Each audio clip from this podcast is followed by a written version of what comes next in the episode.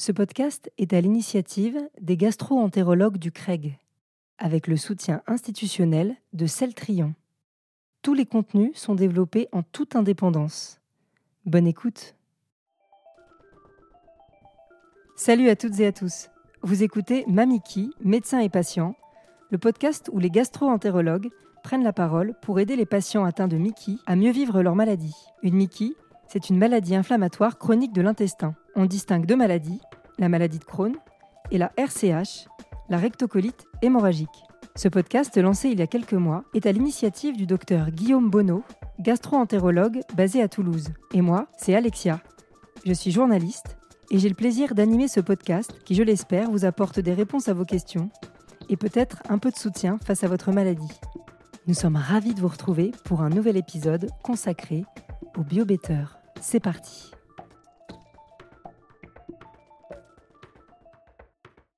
Bonjour à tous, bonjour à toutes. Euh, le grand retour de Mamiki, médecin et patient, le podcast. Euh, après euh, quelques mois d'absence, nous revoici à nouveau en compagnie du docteur Guillaume Bonneau. Salut Guillaume. Salut Alexia et du docteur Patrick Faure, qui nous fait le plaisir d'être à nouveau avec nous sur ce podcast. Bonjour Alexia. Tous les deux, vous vous en doutez, sont euh, médecins euh, gastro-entérologues. Ils sont basés à Toulouse, où ils travaillent donc en clinique. Et à l'initiative de ce podcast, les médecins membres du CREG, donc c'est le club de réflexion des cabinets et des groupes des bateaux gastro-entérologues, qui se réunit d'ailleurs aujourd'hui au forum du CREG à Carcassonne, la jolie citadelle médiévale. Et on va donc aborder un nouveau sujet euh, aujourd'hui, le sujet du BioBetter. Donc, c'est euh, un médicament euh, qu'on va définir ensemble et on va comprendre ensemble quels sont les avantages de, cette nouvelle manière de soigner Mickey, donc la maladie de Crohn, la rectocolite hémorragique qui touche aujourd'hui à peu près 200 000 personnes en France. Alors Guillaume, cher Guillaume, on se retrouve, ça fait plaisir. Eh ouais voilà, après euh, quelques mois où on n'a pas euh, vraiment pu euh, faire d'autres épisodes, il fallait aussi trouver des sujets qui pouvaient concerner à la fois les médecins spécialistes, enfin le gastro-entérologue et le généraliste, et les infirmières, les pharmaciens, voilà, si on va un peu plus loin, et aussi évidemment le patient atteint d'une Mickey. alors déjà, on va commencer par la question que tout le monde se pose qu'est-ce qu'un biobetter C'est quoi ce concept? Alors en effet, moi quand on m'a présenté ce concept, j'étais, j'étais surpris. C'est quoi ce mot biobetter? Et en fait, quand on regarde la définition, c'est euh, l'amélioration des molécules de biothérapie existantes. Donc c'est molécules biologiques qui sont différentes des molécules chimiques hein, parce qu'elles sont fabriquées, c'est des molécules euh, fabriquées par un monde vivant. Et donc, euh, je me suis dit au début, OK, on veut améliorer des biothérapies, mais c'est quoi encore ce concept? On est en train de nous inventer, comme tu sais, le marketing avant, Homo, euh, la nouvelle lessive qui lave plus blanc, euh, qui était du marketing pur, euh, tu vois, plus blanc que blanc, voilà. Donc il y avait ça déjà, on avait, on avait cette idée des lessives. Et puis après, on avait les médicaments. On nous a déjà fait le coup il y a 10 ans, toi tu es jeune, mais nous on avait l'oméprazole, c'était le premier IPP. Puis on nous a dit, allez, ésoméprazole, on rajoute un E, un S devant. En fait, il rajoute juste une toute petite molécule et c'était censé révolutionner. En fait, ça a amélioré de 10% l'efficacité. Donc, ouais, bon, ouais, bof. Euh, donc, en fait, j'étais, moi, j'étais un peu, j'étais un peu méfiant avec ce concept. Mhm. Et puis après, euh, quand on réfléchit un peu, il y avait cette idée des biosimilaires. C'est-à-dire que déjà, on avait par exemple l'infliximab et on nous a sorti euh, les biosimilaires de l'infliximab. Mais là, c'était simplement pour des raisons financières. C'est-à-dire que c'était, on faisait un médicament vivant équivalent, mais qui était moins cher parce que c'était un molécule biosimilaire. Voilà. Donc, euh, bon, mais ça, c'était des raisons financières. On est d'accord avec ça. Et puis là, par contre, on nous dit, on va prendre aujourd'hui l'exemple de l'infliximab, on nous dit non, là, c'est différent. Là, on va vraiment vous faire, à partir de ce biosimilaire, donc le CPT11 pour le, CPT13 pour l'infliximab, on va vous faire une nouvelle mode un nouveau mode d'administration. Et avec ce nouveau mode d'administration, on va être plus efficace, avec moins on va, on va discuter de l'immunogénicité, de ce que ça change, on verra ça après. Mm. Mais en gros, là, on nous, on nous propose quelque chose de vraiment plus efficace. Donc le biobetter, c'est une biothérapie, hein. on va quand même préciser euh, les termes pour les patients. Euh, tout à l'heure, tu parlais de IPP, tu peux préciser ce que c'est, parce que s'il y a des patients qui nous écoutent Ouais, bah, c'est les inhibiteurs de la pompe à protons, c'est cette grande révolution euh, qui a eu pour le- la prise en charge du reflux gastro-œsophagien et des ulcères. Mhm. D'accord, donc pas les Mickey. Non. Ok. Euh, donc pour les patients qui souffrent aujourd'hui d'une maladie de Crohn euh, ou d'une rectocolite hémorragique, ils sont obligatoirement suivis par des gastro-entérologues et euh, on leur propose donc un protocole de biothérapie. Et donc là, euh, l'infliximab est arrivé. Pourquoi avoir choisi cette molécule dans les Mickey? Pour en faire justement un bio-better Bah, euh, Patrick va en parler un petit peu de l'efficacité, mais moi je veux cibler juste un truc pratique. C'est que l'infliximab, c'est la molécule la plus efficace dans les Mickey, notamment la rectocolite hémorragique parmi cette famille qu'on appelle des anti-TNF.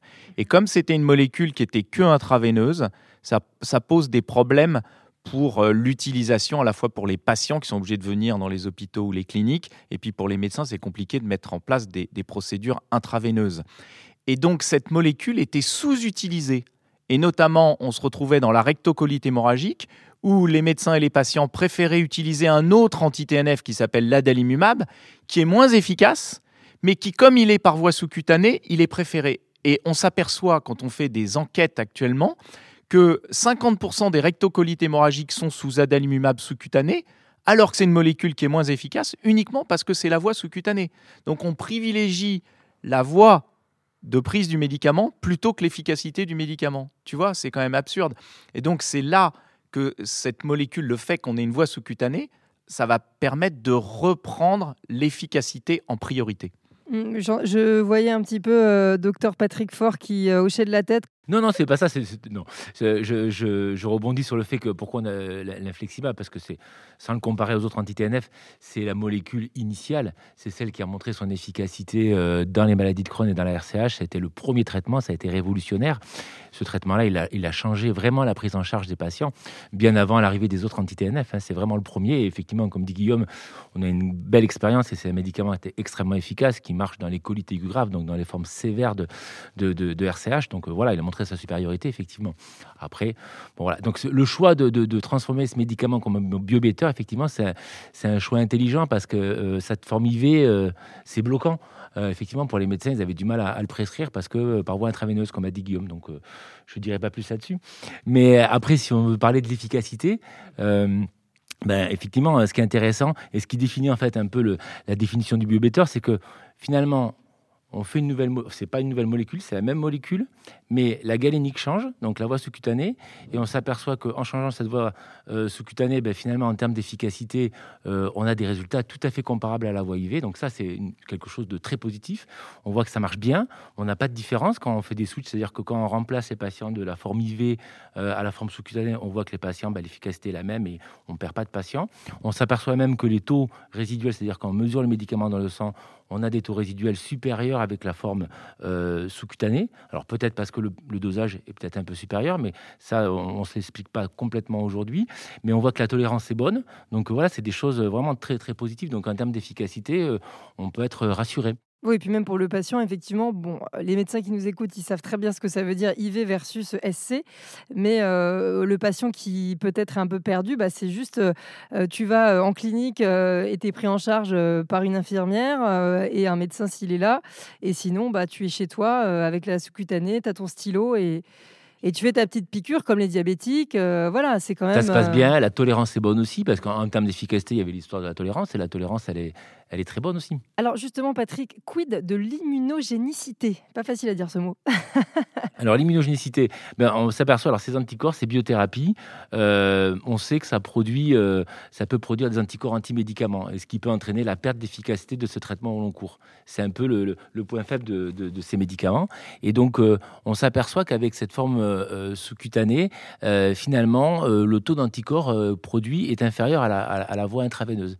Donc ça, c'est un élément hyper intéressant parce qu'on s'aperçoit que même avec cette galénique-là, on a le sentiment, on a l'impression que les patients ben, ont moins d'immunogénicité, donc moins de risque en fait de, perte d'efficacité de ce médicament. Alors pourquoi? On ne sait pas, on ne sait pas vraiment. Peut-être qu'on pense que c'est euh, euh, l'augmentation des taux euh, résiduels. Je ne sais pas si Guillaume a une, idée, mais pour l'instant on cherche. Hein je ne sais pas si on a des réponses exactes, mais en tout cas ça c'est un point fort et c'est effectivement ce qui peut faire que ce médicament rentre dans la case des biobéteurs.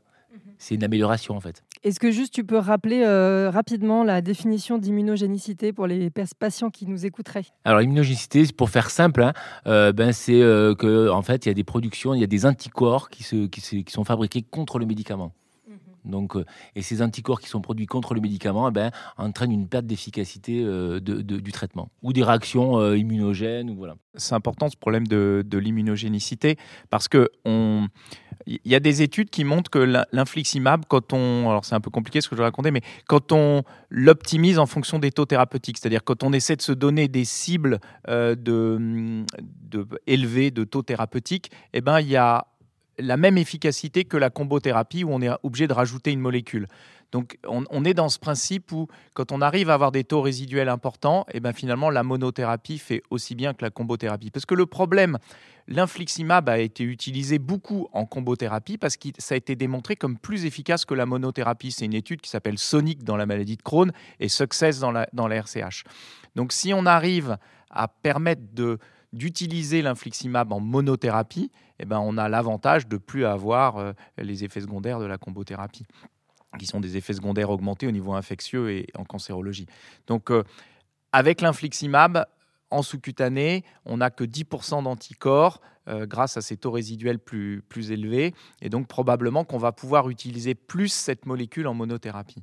C'est-à-dire que l'idée, c'est de faire comme on fait avec l'adalimumab. Il y a des moments où chez des malades, on ne va pas chercher une efficacité, je dirais, maximum, mais on va chercher un profil euh, tolérance-efficacité correct. On va vouloir éviter la combothérapie. Et on se gardera la combothérapie pour l'infliximab ou l'adalimumab que vraiment quand on veut une efficacité euh, maximum. Donc on va, on va pouvoir euh, raisonner comme on raisonnait avec l'adalimumab, avec l'infliximab, et donc faire des monothérapies. Patrick Faure, euh, une autre question pour toi. Le biobetter est-il aussi bien toléré en sous-cutané qu'en intraveineuse? Alors, la tolérance, on en a parlé un petit peu tout à l'heure, mais on l'a évoqué. Oui, la tolérance, elle est, elle est, bonne. Elle est même étonnante parce que euh, vous savez que sous forme IV, intraveineuse, euh, les patients étaient hospitalisés parce qu'il y avait un risque de choc anaphylactique, c'est-à-dire de faire un choc voilà, avec une réaction allergique. C'était observé avec le traitement par voie intraveineuse et donc c'est pour ça qu'ils étaient hospitalisés avec, dans des conditions particulières, que ça ne pouvait pas se faire à domicile. Et c'est vrai que dans les formes sous-cutanées, jusqu'à présent, on n'a pas observé ce problème-là. Et donc ça, c'est un point vraiment hyper positif. C'est-à-dire que voilà, le traitement, il peut être fait avec euh, la disparition de ce risque de choc. Ce qu'on observe, c'est parfois euh, des petits points rouges euh, sur les zones d'injection, mais en général, ça disparaît. Mais ça, ça se voit avec tous les anti-TNF sous-cutanés. C'est pas quelque chose de nouveau. Voilà, donc la tolérance, non, elle est, elle est plutôt bonne pour l'instant, elle est plutôt positive. Et le recul qu'on a sur une année, voilà, est très encourageant on n'a pas euh, de points négatifs, en tout cas de, retour. Est-ce que le fait maintenant de passer euh, de l'IV à la sous-cutanée, euh, il y a des conséquences sur le parcours de soins, Guillaume?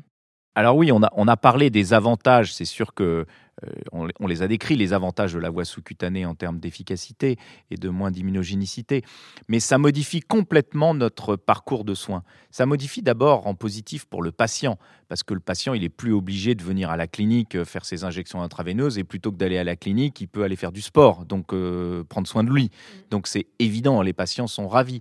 Il y a, on a regardé, il n'y a que 10% des patients qui préfèrent rester à la clinique ou à l'hôpital bah parce qu'ils ont l'impression euh, qu'on euh, s'occupe un peu mieux d'eux, qu'on les voit. Et donc ça, pose justement le problème, quand les patients font tout en sous-cutané à la maison, on les voit plus. Avant, on les voyait tous les deux mois.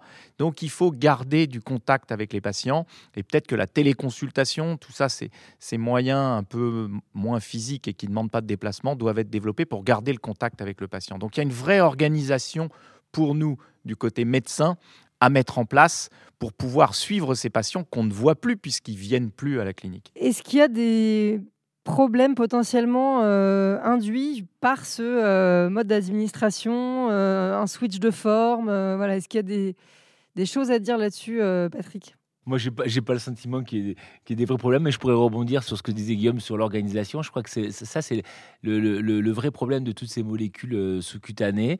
Euh, je trouve que c'est euh, effectivement, ça change complètement notre pratique parce que on va se retrouver avec des cohortes de patients qui étaient hospitalisés et qui vont devoir passer en consultation. Et, tu sais que la consultation, c'est un problème pour nous parce qu'on en a déjà énormément. Et, donc ça, c'est un vrai souci d'organisation. Et, donc là, il y, a une, vraie réflexion à, savoir comment on va gérer ces, maladies chroniques et comment on peut imaginer euh, euh, gérer ces maladies chroniques. Moi, j'ai des idées. Guillaume en a d'autres. Euh, il a évoqué effectivement les téléconsultations, faire du télésuivi à distance. Et ça peut être une forme. Peut-être qu'on peut imaginer aussi une conversion de certains services, de faire, de créer des cliniques des maladies chroniques, ce qu'on a commencé nous à créer dans notre dans notre clinique, où c'est une unité particulière qui va prendre en charge ces malades et, qui, va les gérer euh, en dehors de la consultation. Donc voilà, il y a une approche, à mon avis, très différente de la médecine euh, en France et ces maladies chroniques sont de plus en plus importantes et euh, le système français n'est pas tellement adapté à la prise en charge des maladies chroniques. Ce qui est intéressant dans ce qu'on dit, c'est que finalement, grâce à, au BioBetter, on va avoir une vraie réflexion sur le parcours du soin. C'est ça qui est vraiment intéressant aussi. Et oui, parce qu'on sort le malade des établissements de santé. Euh, ce qui est quand même super. Quoi. Euh, ils sont plus obligés de venir dans les hôpitaux, de perdre du temps. Donc, euh, donc ça, c'est vraiment super. Mais il y, a, des petits points pratiques. Par exemple, le fait d'apprendre à se faire les injections sous-cutanées tout seul. mais ça, en fait, c'est très simple. Les infirmières, elles ont l'habitude, elles viennent au début à domicile apprendre aux patients comment faire. Et puis après, dès qu'ils se sentent capables de s'autonomiser, ils le font.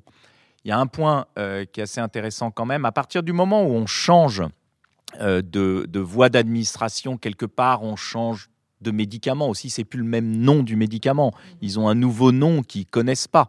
Donc euh, euh, il y a cet effet nocebo. Tu sais qu'à chaque fois qu'on va te changer de molécule, même si on te met exactement la même molécule, ton esprit va provoquer des effets secondaires. C'est l'effet nocebo, c'est l'inverse du placebo, c'est le côté négatif du placebo.